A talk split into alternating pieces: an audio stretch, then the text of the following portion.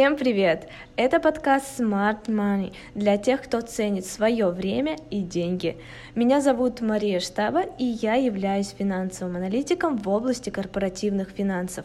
Мой собеседник Ренат Хасанов – инвестиционный советник, находящийся в реестре Центрального банка РФ, кандидат экономических наук, преподаватель финансового университета при правительстве РФ. В выпусках мы будем говорить о личных финансах, перспективах инвестирования в те или иные финансовые инструменты, обсуждать важные для инвесторов вопросы, а также делиться аналитикой фондового рынка. Сегодня поговорим о таком инструменте инвестирования, как облигации. Разберем их виды, ответим на вопрос, почему же некоторые облигации называют безрисковыми и так ли это на самом деле – Обсудим, на что нужно обращать внимание при выборе облигаций. Разберем, как формируется доходность по облигациям, а также сравним рынок облигаций с рынком акций. Ну, в принципе, это достаточно распространенная ценная бумага, наверное, наряду с акциями сейчас она такой основной является. В целом, если так классифицировать, это ну, называется э, инструмент с фиксированным доходом. То есть фиксированный доход означает, что при его покупке мы знаем, э, какой, э, какую доходность можем получить в течение какого времени. Э, ну вот для него характерно наличие срока погашения – ну, хотя в ряде случаев выпускаются и там столетние, и там, бессрочные облигации. Э, и второе, вот э, понятно, сколько ты получишь. Это в отличие от акции. Допустим, uh-huh. акциям, мы, если мы акцию покупаем, то э, здесь у нас, э, ну как сказать, можно только предположение строить относительно там будущего дивиденда, например. А при покупке облигаций вы точно понимаете, э, сколько вы заработаете. Но иначе говоря, есть такой показатель, называется доходность погашения. Yield to maturity по-английски. Да? Это то, сколько вы заработаете при покупке облигаций при текущей цене в процентах. С учетом уже купонной доходности и купонная доходность, и возможный uh-huh. дисконт или премия к цене облигации. То есть э, вот это uh-huh. yield to maturity, да, или доходность uh-huh. погашению, она всегда меняется в облигации в зависимости от, от ее цены. Понимаете, в чем дело? Да? То есть uh-huh. это самое сложное вообще во всех этих финансовых рынках, я вам скажу так. Uh-huh. А, ну, большинство людей с улицы, скажем так, да, вот этого не понимают. То есть это даже не все студенты, которых э, этому учишь, они в итоге это понимают. То есть вот это вот то, что меняется доходность по гашению, а то, что она, например, может быть отрицательной, это вообще людей в ступор выводит, да. Но это тоже mm-hmm. Понимаешь? Поэтому, ну, с практической точки зрения, с практической точки зрения, если говорить, ну, то это просто в настоящий момент времени способ э, получения ну, такого э, гарантированного дохода, например, по ФЗ или по облигациям корпораций, которые э, ну, крупные российские, ну вот если мы возьмем, там, я не знаю, там какой-нибудь «Газпром», у нас, кстати, есть анализ вечных облигаций «Газпрома», я его как-то раз написал, прямо так, я в открытом виде оставил. Угу. Ну, вот они выпустили вечные облигации, но у них номинал 5 миллионов рублей. Угу. Это сразу для квалифицированных инвесторов получается. Угу. Ну, то есть по механизму, получается, облигации, можно сказать, э, похожи со вкладом, а конкретный срок, ну, да, не совсем и фиксированная доходность. Совсем. Ну, по сути, то есть по сути ну, это то же самое. По сути, да, да. да, да. А поскольку у облигаций есть вот этот э, элемент продажи постоянно, их надо, чтобы вернуть деньги, например, раньше срока uh-huh, погашения, uh-huh. можно продать. Uh-huh. А они, понимаете ли, в чем дело, э, ходят в цене. И вот uh-huh. эти вот, кстати, yield to maturity, да, или, или доходность погашению, да, uh-huh. во многом э, они определяют стоимость кредита в стране я вот не знаю, что впереди там ставить. Решение Центробанка или все-таки доходность облигаций. Ну, это можно взять российский Центробанк, э, а можно взять, там, не знаю, там, ФРС США, да. Угу. Вот, эм, и в том и в другом случае, по моему мнению, э, впереди стоит доходность облигаций. То есть угу. здесь какая проблема? Смотрите. Корпоратив? Каких Нет, облигаций? Есть, ну, есть, ну, смотрите, да. ну так, с классификации брать. Давайте да? с классификации, да, да. Вот возьмем. Есть, получается, что у нас есть облигации государственные. Облигации федерального займа, да? Федерального займа. Есть региональные, угу. есть муниципальные облигации в России. Угу. И корпоративные, Причем, то есть. И есть еще и корпоративные, да. да. Ну, то есть, да. вот если по эмитенту брать, то это вот четыре угу. да, основные. Угу, угу, угу. Причем надо понимать, что в Российской Федерации бюджетная система считается, не, не считается, а является независимой. То есть разные уровни бюджетной системы не отвечают за там, какие-то другие. Угу. То есть, в принципе, возможен, допустим, дефолт какого-нибудь там города, да, угу, и не угу. факт, что там регион местный, да, или федерация будет за эти облигации, как сказать, стоять. То есть определенный риск здесь есть, поэтому объединять я бы не стал, знаете, вот ОФЗ вот это безрисковый инструмент, да? А вот уже региональные, муниципальные облигации, э, уже здесь риск имеется. У корпоративных облигаций тоже возможно банкротство, понимаете, ну, то есть теоретически, да. да, то есть и можно деньги вообще не получить. Угу. И вот есть такие мусорные облигации, но вот у нас такого термина нет, а вот в Америке есть. Да? Это то есть, облигации с повышенным уровнем риска, но они, по ним вот эта вот доходность тоже выше. Понимаете, то есть здесь можно получить... Ну, я помню этот случай, он для меня э, отразился в памяти. Когда был кризис 2008 года, там уже был тогда Тинькофф банк. Он только начинался, короче говоря, в тот момент, да. И можно было купить облигацию Тинькофф банка, я видел по ней что-то то ли 2000% годовых, что-то такое. И, угу. ну, то есть рынок не верил, да, что кто-то за что-то угу, заплатит, угу. да, и сливали по любой цене, да. А вот если ты купил там вот эти облигации uh-huh. Тинькова, ну, получается, Тиньков уже существует, рассчитался, ну, да, да, то есть, да, получается, да. заработал много-много денег. То есть заработки на облигациях возможны и спекулятивные тоже, понимаете, то есть, не, ну, большинство людей, да, просто покупают эти облигации и извлекают купонный доход, что называется. Угу. Так, а вот вы сказали, а, облигации, они безрисковые, только ОФЗ можно назвать, а, государственные. Да, только федеральные. Почему? Потому что Почему, государство да? может напечатать деньги. Это единственный угу. элемент, это только федерация может. Там Омская область там, или Сочи не могут угу. деньги печатать, понимаете? То есть, поэтому угу. у них такого, о них такого сказать нельзя. Угу. Но был в российской истории дефолт, э, это был кризис 98 -го года, когда слово дефолт у россиян перепуталось. Вот большинство спроси на улице, что такое дефолт. Они угу. скажут, это когда рубль дешевеет. Да, это называется рубль. девальвация вообще, да? Угу, Потому что, угу. значит, а был объявлен дефолт по облигациям, тогда это называлось... Вот я уже не помню. А, ну, короче говоря, тоже государственные облигации были, да, а, Российской Федерации, 98 год. А, казначейские как-то они назывались. Ну, можно погуглить, да. Uh-huh, В общем, э, по ним был объявлен дефолт, то есть отказ в выплатах со стороны государства. Uh-huh, uh-huh. То есть такой случай в истории России был. Uh-huh. То есть, вам э, сказать, что сейчас, конечно, никто не верит в такое, что это возможно, да, но такой случай был. И тогда, кстати, интересный произошел очень последствия этого случая. Вы знаете, вот был такой инвестиционный фонд, он назывался Long Term Capital Management. Ну, то есть по, по долгосрочные там капитальные вложения. Угу. Его чуть ли не сам Маркович создавал. И Шарп, и, короче говоря, все создатели современной портфельной теории. Угу. И он, поскольку у него у них есть такой термин безрисковая доходность, он угу. вложился в огромные деньги вот в нашу безрисковую доходность в Российской Федерации. Угу. Угу. Объявлен дефолт. И потом еще и там скачок курса произошел.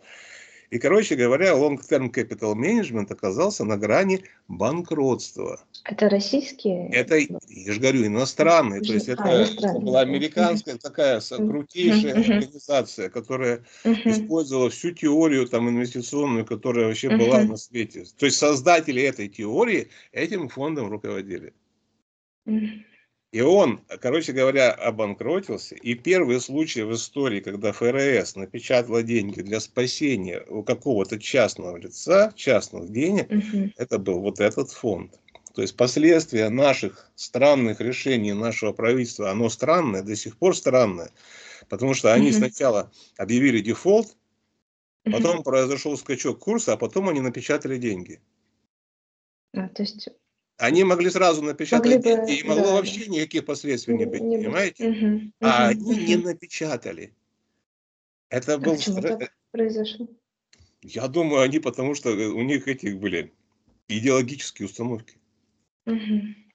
То есть нельзя печатать и все. Там Чубайс ну, сидел да. прочее. Они же это угу. Э, типа думали, что они что-то понимают в рыночной экономике, а мы сейчас понимаем, что они ничего не понимали в рыночной экономике. Да? То есть все думали, что рынок это эффективная модель. Раз, два, три, и все быстренько сходится э, с точки равновесия. Да? А нет, да, то есть эффективность фондового рынка, даже фондового рынка, это очень спорный вопрос. А тогда вот такая интересная история была. Ну давайте вернемся там к нашим, нашим дням, да? Да, давайте еще вот э, поговорим о том, ну, как все-таки на облигациях может инвестор заработать. И вот в, проклассифицируем их по виду э, дохода. То есть э, какой может быть доход? На дисконте, на купонах можно заработать, чтобы было понятно. Ну, да там можно по-разному на самом деле, да. Э, то есть... Э, Я так считаю, что техническому анализу подвержены облигации. То есть вы можете даже трейдингом заниматься. То есть покупать облигации ради роста, продавать ради того, чтобы снизилось. Да? А, но для большинства людей, вот вы видите, надо оценивать как бы риски доходности. Но я бы не рекомендовал как бы уходить далеко от, я подчеркиваю, ОФЗ и крупнейших российских корпораций, ну, которые тоже, мне кажется, близки к безрисковым ну, типа Газпрома, там, знаю, да. Поэтому э, вот вы видите ту доходность, она, как правило, сейчас значительно выше, чем э, по вкладам. И на кроме того, день? на сегодняшний день, да. Ну, ну то есть, ну, наверное, процентов 12-13 вы можете получить. По вкладам я сомневаюсь, что там есть там 12-13 процентов. Ну, около, вчера я смотрела, около 15 Э, где-то ну, может быть. Ну, э, может быть, конечно, да. Но, но здесь есть еще одна, одна особенность, да. Угу. По вкладам у вас и защита вот этого государственная миллион четыреста, да? Ну, да, то есть до миллиона четыреста, оно это как бы гарантия государства сохраняется. Угу, да? угу. А по облигациям? А по облигациям можно хоть миллиард вложить. Угу. То есть это для больших денег, для того, чтобы их, ну, как называется, парк, э, ну, то есть разместить где-то, да, может быть, даже временно. Конечно, облигационный рынок очень хорошо подходит. А, то есть mm-hmm. положил, что называется. Здесь я подчеркиваю, риска никакого нет. Даже, в принципе, наверное, риск все-таки Сбербанка, ну, ну, теоретически, если так рассуждать, выше, чем у, у риски ОФЗ. Ну, например. Да? Конечно, и то, и другое. Mm-hmm государственная вроде как, да, но все-таки угу. мне кажется, что у ФСД риск меньше. Да? Ну вот и можно покупать облигации, вот подчеркиваю, да, но здесь по сути нет никакого риска. Ну вот если говорить о ФСЗ, там крупнейшая корпорация, да, если вас устраивает доходность, то что вы ее просто покупаете и держите. Угу. Здесь но есть доходность э, фиксированная, то есть э, если мы покупаем Нет, да, вы получите ту доходность. Да, на 10 лет практически мы зафиксируем нашу доходность. Да. В отличие, например, вклады. Там, правда, там есть, конечно, разные облигации.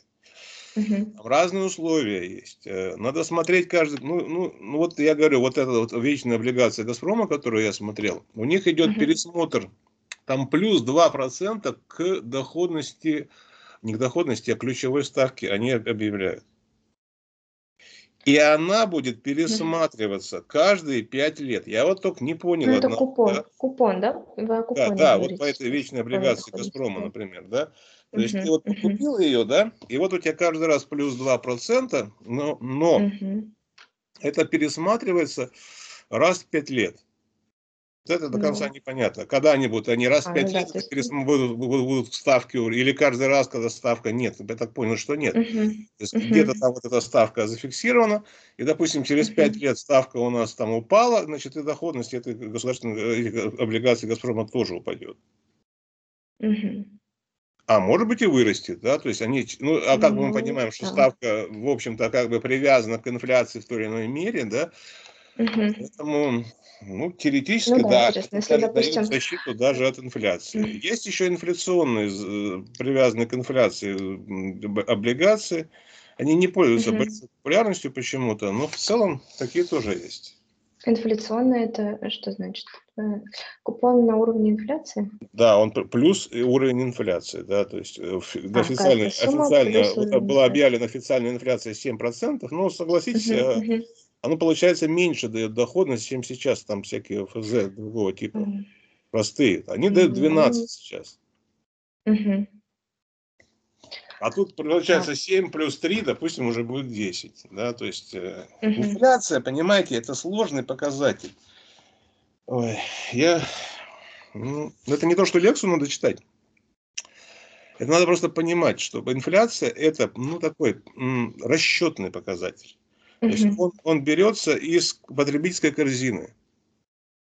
Вот, допустим, там какой-то средний россиянин, вот у него там яйца есть, там, там какие-нибудь там коммунальные услуги, там еще все это вместе так вот средне взвешенно считается, да, и потом выдается, да. Эм, но, понимаете, вот э, расчет индекса инфляции э, не включено, что, смотри, да, ну, например, стоимость акций недвижимости, всех инвестиционных товаров не, не, не считается. И, допустим, если у нас акции выросли, это не инфляция как будто бы, да. Поэтому э, индекс инфляции, конечно, он, ну, ну, он важный, наверное, там для какого-то понимания, но он устарел. Почему? Потому что сейчас, ну, в среднем потребление, которое было там в 90-е годы, вот я как помню, да, например, ну вот люди все, что получали зарплату, они все тратили на продукты питания. И если, смотри, там был вот, допустим, 93 год, там инфляция была 200%, по-моему. Цены менялись каждый день. То есть ты выходишь на улицу, новые, новые, новые, новые, новые, да? А, э, а почему так происходило? Потому что государство печатало деньги, да, выдавало, давало людям, а они шли тут же и тратили их вот на, на, на те же самые продукты питания. И, а цены на них тут же поднимались, поскольку их ограниченное ну, да. предложение. А, спрос, Сейчас ситуация немножко другая. Сейчас мы можем потратить деньги не только на продукты, на много-много чего ну, еще. Да, да, получается. Вот э, я могу вспомнить, э, во время ковида Трамп напечатал э, каждому американцу по тысячу долларов. Но была такая тема, да. То есть они mm-hmm. взяли и каждому американцу дали тысячу долларов, чтобы только он там сидел дома и тратил. А у mm-hmm. них, э, а у них были эти, ну они не были бедными, то есть, ну то есть они у них хватало на еду, да. И вот они эти тысячи долларов начали тратить на, всякие, на всякую всякую фигню, да. И в том числе, например, вот этот рынок гитар, про который мы как-то раз говорили, да, вот тут у меня лежит гитара, хочешь покажу, да? Да. Да, ну вот у меня тут Fender Stratocaster, да, могу открыть, но... В общем, цены на них скакнули во времена Трампа. Почему? Почему, да? Вот она такая, да, американская, 97 год. 97 ничего себе. Почему? Потому что mm. они сидели, им mm-hmm. денег дали просто так, да? Mm-hmm. Mm-hmm. то, что им не нужно было. Mm-hmm. В том числе вот на всякие, всякие вот такие э, музыкальные инструменты, там еще что-то. Mm-hmm. А, и они поднялись в цене после этого. Вот это не было инфляции или была инфляция, как ты считаешь? Ну, я считаю, что не было инфляции. Ну, то есть... Я считаю, что это инфляция, понимаешь? Потому что напечатаны деньги, товары. Ну, просто они не, не, а, входят, ну, хотя, да, они да, не входят в потребительскую корзину, эти товары. Угу, угу, да? угу. Ну, вот. Поэтому это очень сложно с этой инфляцией сейчас оценивать. То, что раньше, вот повторяю, у, людей, у человека было ну, ограниченное число, куда он мог потратить. Там, ну, на ну еду, ну, да, там, на какую-нибудь там, одежду, и все. Да? Сейчас угу. этих продуктов много. Ну, эти смартфоны возьмите, там, не знаю, там, планшет ну, да. и прочее. Да? То есть, э, Какие-то, да, может быть, образование тоже, цена же растет на это. Недвижимость. Ну, поэтому, да, вот если возвращаться к облигациям, да, то есть облигациям... Э, но они как бы от инфляции все равно не защищают. Вот мое mm-hmm. да. То есть э, как инструмент защиты от, э, от инфляции, ну вот это от, от обесценения денег, давайте так будем говорить, да. Uh-huh, Инфляция, я подчеркиваю, расчетный показатель. Uh-huh. Лучше акции. Но с долгосрочной точки зрения акции лучше. Почему? Uh-huh. Потому что вот если там идет инфляция, корпорация может поднять тоже цены на свою продукцию. И эта цена ну, идет в дивиденд, понимаете? Ну, То есть, да. в принципе, теоретически, ну, это я подчеркиваю такие теоретические рассуждения. Хорошо, а, но если вот э, такой консервативный инвестор выбирает между э, все-таки вкладом и облигациями, ну, вот в этом случае от чего зависит? Ну, э, ставки сейчас около 15-16% на, на текущий момент. Я думаю, это на небольшие деньги, скорее всего, такие ставки. Э, Придешь ты там с 10 миллионами, ну, тебе уже такую ставку не дадут. Ну да, конечно, там свои условия по сроку, возможно, да. ну есть вот, какие-то ограничения а, по, по а сроку никаких принятия. ограничений нет в ОФЗ. Угу. Сколько угу. хочешь денег туда и вкладывай. Это же государственные облигации. Ты же угу. даже патриотически как бы делаешь да. сказать, вклад, ну по сути, да. Угу. Никто угу. тебя не осудит за покупку ни акций российских, ни облигаций. Угу. Другое ну, дело, случае, что, допустим, видишь, Э, в случае вот падения, допустим, ключевой ставки, а, ставки по вкладам у нас будут э, падать, соответственно, а облигации, если мы сейчас зафиксируем э, доходность, она будет такой же. Ну, сейчас просто такой рост ключевой ставке произошел с этих позиций. Может ну, быть, интересно. Да. Не забывайте, что облигации в этом случае вырастут в цене. И ты да. сможешь заработать угу. не только на вот этой вот ставке, угу, да, угу, но ты можешь угу. их продать и получить еще угу. прибыль. Угу. Рост Давай доходности облигаций давай... означает их более... падение, угу. а, падение доходности облигаций означает их рост стоимости облигаций. Угу, угу.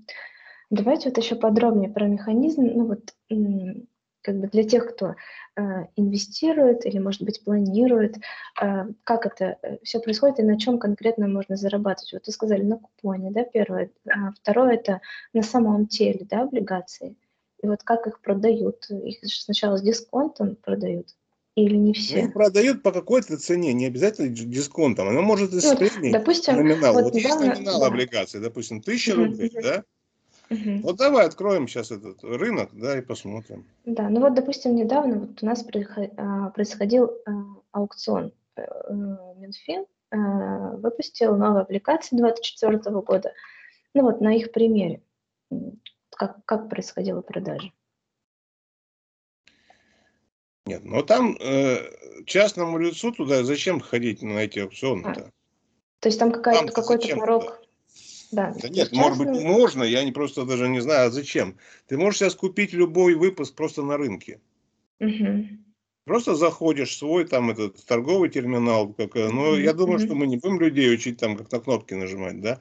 Нет, ну хотя бы просто вот схему, то есть через инвестиционный либо брокерский счет. Э, да, инвестиционный счет ИИС или да, брокерский счет открываете, mm-hmm. Mm-hmm. носите туда деньги, сколько у вас есть, да? Допустим, у вас есть миллион. Угу. И на весь миллион можно либо портфельно как-нибудь его разделить на разные угу, выпуски, угу, да? а можно да. и вообще целиком какой-нибудь один выпуск УФЗ купить, да и все. И получать свои купоны в течение, ну вот, э, объем продолжения выпуска. Но, смотрите, ваш портфель, он все равно будет фиксироваться в стоимости. И когда облигации будут падать, например, угу. если они будут падать, то твой угу. портфель будет снижаться. Если ты их додержишь угу. до конца, то ты угу. получишь все, что было ну, как бы написано, да? Но если ты, но в середине этого процесса могут быть и взлеты, и падения этого портфеля. И поэтому ну, здесь... Смотрите, допустим, по номиналу облигации 1000 рублей, да? По сути, на рынке мы можем ее купить как э, с дисконтом, да, за 800 рублей, и так и дороже. Ну, за 800 рублей вряд ли, конечно, ну, но... При, приблизительно. Ну, в смысле, дешевле ее номинал, правильно? Я думаю, что можно, да. Ну, вот смотрите, ну, вот mm-hmm. сейчас вот мы откроем, да. Эм, вот у меня тут, в принципе, есть достаточно много облигаций, но я как бы за ними особо не, не, не слежу. Вот разные здесь есть цены, да, то есть э, вот есть по рублю облигации у кого-то по номиналу, да, вот тысяча рублей, РБК, угу. вот, а, нет, не РБК, Приморье какой-то банк, вообще дорого стоит, да, то есть разные абсолютно цены здесь. И надо понимать, что вот мы-то говорим в основном об ОФЗ, да, но есть и всякие mm разные корпоративные облигации. То есть здесь могут быть тоже возможности какие-то для покупки. mm Но я бы людям не рекомендовал. Не рекомендовали обли... Корпоративные или в целом? Облигации, ну, то есть рекомендовал бы корпоративные только самых известных российских э, там этих э, корпораций, там, ну, вот, говорил, да. А более уже мелкие, ну, здесь уже могут быть дефолты. Здесь уже uh-huh. могут быть риски, связанные с невыплатой. Uh-huh. Да, то есть, и в этом случае вы должны понимать, что вы рискуете. Даже если uh-huh. вы получите большую доходность там, чем ну, вот на, на, на облигации федерального займа. Угу. А, в конце а, срока погашения, ну, допустим, обли... номинал облигации 1000 рублей, да, мы ее купили на рынке за 900, получали купонный доход, и... Потом тебе там э, тысячу возвращают. Тысячу возвращают. То есть мы зарабатываем на купонном доходе плюс на вот этой разнице. Ну, вот эта доходность, она и учитывает, понимаете? Доходность вот, погашения, да, то, о чем вы она говорили, учитывает да, два да, факта. Да. То есть угу. вот эту купонную доходность и, и угу. скидку или премию к номиналу, которая угу. вас может прийти. Поэтому это так, ну, не просто кажется, да? Да, ну то есть и учтите, на момент... И учтите, вот эта безрисковая доходность, она образуется в результате доходности ОФЗ. Угу. Вот спрос и предложение на ОФЗ идет, вот если вот угу. есть такой индекс РГБА, не знаю, видели ли вы, нет? Нет. Ну, не видели, не видели, что называется. Что это называется индекс российских государственных облигаций. Он считается, ну, как бы в общем, да, и это примерно представление о движении цен на облигации, которое есть. У меня в телеграм-канале есть э, и про фьючерс на РГБА, и там и прочее, совсем недавние посты. А, что такое это? Вот и есть, то есть совокупная стоимость э, облигаций, которые вот на рынке присутствуют. И он ходит вверх и вниз. Причины этого движения, они могут быть как технические, так и фундаментальные, понимаете? Uh-huh. То есть здесь, uh-huh. ну так, э, вот прошлый год я, например, почему э, э, росла кредитная ставка? Да потому что росла доходность облигаций. А почему она росла? Потому что, ну, иначе говоря, цены на них падали. А причина такая основная была. А она была основная, потому что в государстве был дефицит бюджета угу. предлагалось все больше и больше облигаций на рынок, но, соответственно, спроса на них было недостаточно. И это и есть основная причина роста ставок в стране. А, а Центробанк, ну, по моему мнению, да, он просто, даль, просто следует за этой доходностью. Он может э, определять ее сам. Понимаете? То есть, э, ну, то, ну, это называется количественное смягчение процедуры. То есть он печатает деньги, покупает облигации на рынке. Угу. Не дает деньги правительству, смотрите. Да, Нет.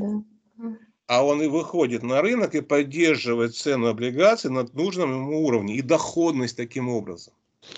Угу. То есть цен, таким, ну, с помощью этого механизма можно установить ну, фактически любую доходность на рынке. Ну, до определенного предела, конечно, да, поскольку там риски инфляции уже там э, возрастают и прочее, да. Но в целом но они могут печатать деньги и держать ставку на нужном уровне. Пока сейчас, я так понимаю, э, но раз экономика так бурно растет, смысла нету, э, ну, как сказать, делать доходность облигаций меньше, то есть, или, ну, uh называется, снижать ставку. Так, ну, Но ситуация экономическая может измениться, смотрите, да, и вы можете, uh допустим, вы сейчас покупаете, допустим, да, вот, uh вот мы по техническому анализу сказали, вот низ этого индекса РГБА.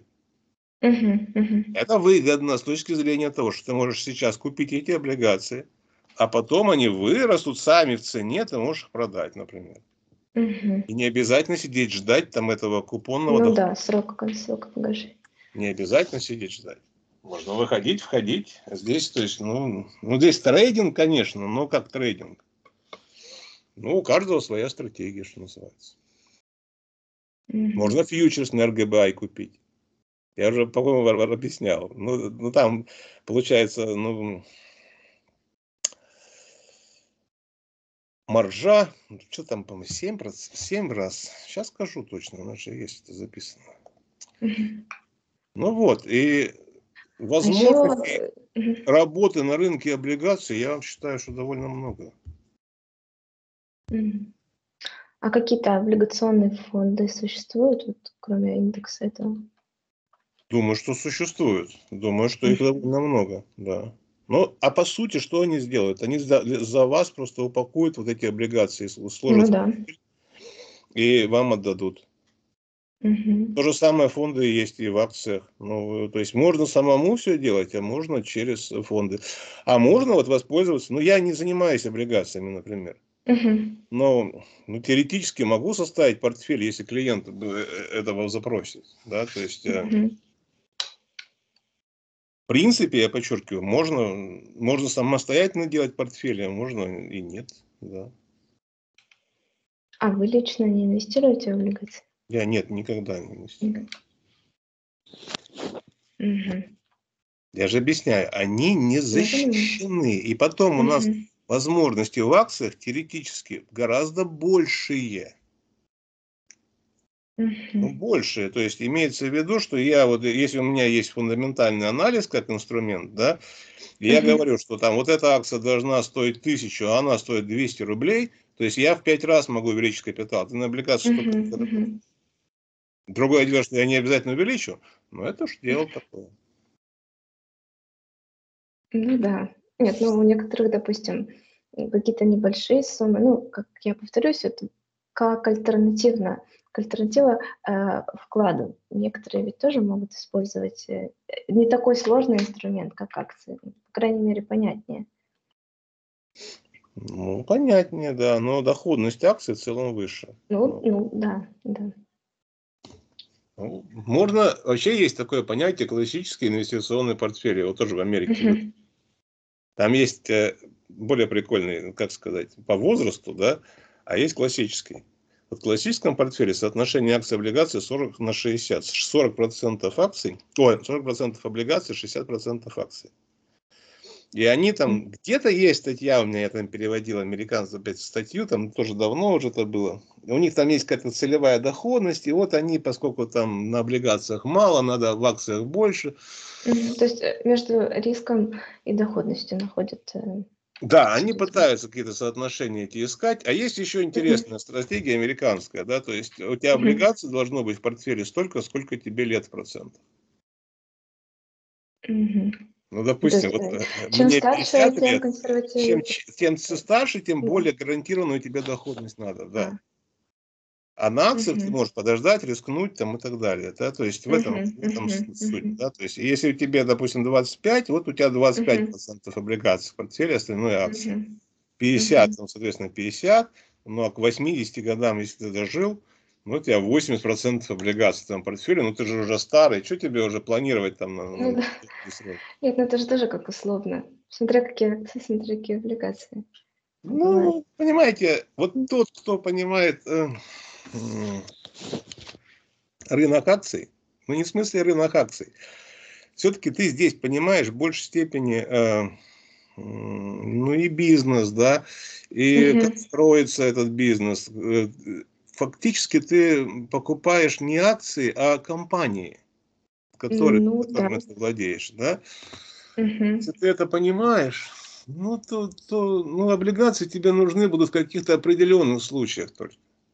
Ну, например, там, ну, какой-то, не знаю, там, какому-то сроку получить деньги, точно гарантированные. Мгм. Да? Ну, например, да. Там Мгм. хочешь там в поездку поехать, да, и там вот у тебя вот тут, вот тут ты Ну посчитал, да. вот у тебя 12 процентов там и так далее. Ну, Мгм. Мгм. Мгм. вот прямо как дал на долгий срок, ну, я имею в виду там копить с помощью облигаций, ну, можно, конечно, но я подчеркиваю, не факт, что вы инфляции не проиграете. Мгм. Ну, можно сказать, какие-то такие среднесрочные, да, инвестиции возможно, а если долгосрочные, там, допустим, если с молодости Я не знаю, себе, я, себе на себе на пенсию, то это зависит от того, когда выбрать. на эту пенсию выйти, да, то есть, э, ну, если ты Мгм. хочешь на нее выйти там пораньше, то ты должна получить большую доходность. Да, да, да. А если ты Мгм. хочешь там не торопиться, ну, это не что Ну, Ну, мгм. да, то, ну, сиди в себе в, в- в ОФЗ и, не- и не, не переживай ни, ни о чем. Они все равно будут, будут переживать. Вот у нас был преподаватель один, Мгм. еще в Омском филиале, у меня на кафедре работал. Вот у меня были все в акциях портфеля, а он держал его в облигациях. Мгм. И все время расстраивался из-за того, что там упали там и так далее. Ну, я говорю, ну, у тебя же, ты же понимаешь, говорю, что ты вот, ну, вот это ничего не меняет, то, что ты, ну, я понимаю, но я, я же Мгм. знаю, что если бы я вот продал сейчас, Мгм. потом мог бы купить дешевле. Мгм. Те же самые облигации, то есть это уже и Ну теханализ да. и прочее возрастает. Мгм. Вот ты сначала сидишь консервативно сидишь, а потом сидишь и переживаешь а вокруг этого. Мгм. да. То есть э, даже ну это самый консервативный человек все равно так или иначе спекулятивно тоже мыслит. Ну То есть да. э, он мыслит, понимаешь, вот он, он видит, что он здесь упустил возможность, да. Ну да, основная это цель, это получается получение прибыли, поэтому Ну, то есть, если ты, ну, таких людей не бывает. Или вот там, знаете, есть примеры. Держать позиции вне зависимости от того, какие там происходят события на рынке. Ну, это Мгм. можно продержать 10 лет в себе Ну да. Да, понимаете? То есть, тоже очень сомнительная стратегия. Нет, Ну, ну и плюс, мне кажется, а, стабильность, э, самой экономики в стране тоже влияет. Если там ставка будет скакать туда-сюда, э, получается, можно и приобрести ту же самую облигацию, в неблагоприятный период падения ставки, хотя на вкладе ты можешь заработать больше. Ну, это, конечно, всё поддаётся таким расчётам, но всё равно, на мой взгляд, э, экономика страны тоже оказывает влияние для таких вот консервативных инвесторов. Ну, насчет экономики, конечно, спорить не буду, но здесь тоже а, все-таки в большей степени дефицит бюджета определяется, да, и спрос и предложение этих облигаций. Мне кажется, что э, это даже более важно здесь, чем перспективы экономики. Потому что если перспективы экономики хорошие, наоборот, облигации начинают опять проигрывать Мгм. То есть да, облигации да, теоретически в тоже времена растут. должны выступать таким вот Да-да-да-да. элементом сдерживания, да? А Мгм. когда эко- экономика хорошо растет, опять тоже смысла как бы нет. Поэт- Поэтому, да, в- вот, э, например, рынок акций достиг своего пика, Мгм. Мгм. допустим, да, технического Мгм. там и так далее, фундаментального. Мы с вами говорим, все, мы все продаем и уходим в облигации, фиксированный доход. И сидим. Такое Мгм. теоретически возможно даже с нашим портфелем, с ftnvest.ru. Мгм. Там насчет американского не знаю, но, но, но, но, но возможно, да. То есть, если мы достигли максимума, мы Ну да, взяли в и приложились. расти больше Но некуда. это значит, Мгм. что мы не видим перспектив для рынка акций в этот момент. Мгм. Мгм. То есть, теоретически, да. Но есть люди, которые сидят в этих облигациях только они могут получать там, они могут, может быть, зарабатывать на этих вот на куплях, продажах-то в основном, да? Может быть, они там процентов-то 30-то и делают на этом. Надо изучать технический анализ прежде ну, всего. Ну, опять-таки, да, здесь а, технический. А, и определять точки входа, выхода из облигаций. И вот эта вот проблема нашего преподавателя, о котором я тебе говорил, да, а может быть, будет легче решаться, да, то есть можно даже не идти в акции, ну, если не хочешь, да, но ну, ты продать-то можешь всегда. Благодарю, что ответили на вопросы. До встречи в следующих выпусках.